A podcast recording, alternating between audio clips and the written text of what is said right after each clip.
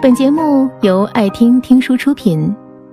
如果你想第一时间收听我们的最新节目，请关注微信公众号“爱听听书”，回复“六六六”免费领取小宠物。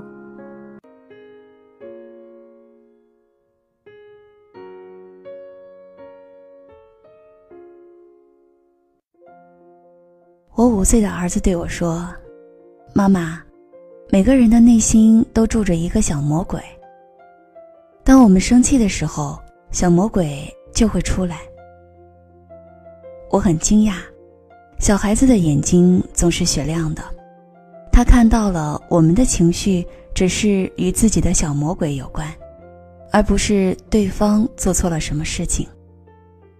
同样，无论在恋爱还是婚姻中，我们的感受和体验往往。不是对方做错了什么，而是我们内心呈现出的心理变化。然而，与自己相遇的过程总是曲折而痛苦的。很多人总要跟外界的纷扰斗得遍体鳞伤，才会回头看见一条最好的出路——回归内心之路。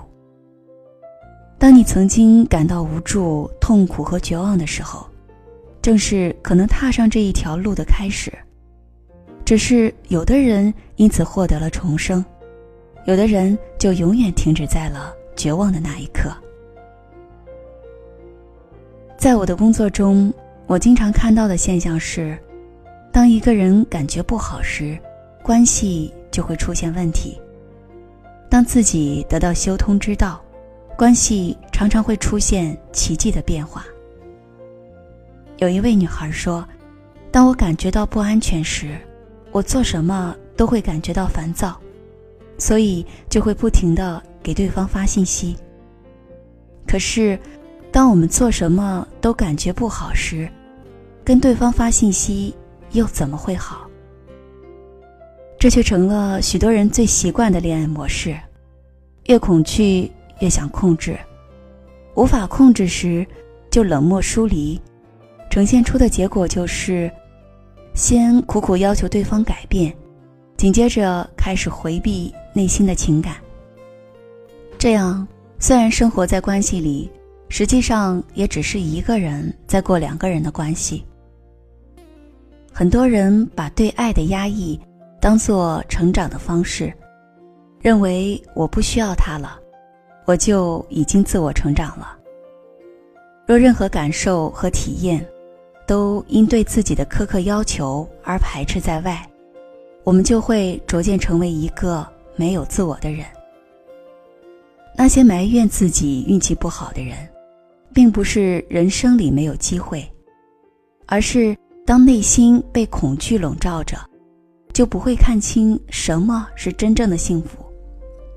而每一次我们向外求，求而不得的时候，大多是因为看不清自己。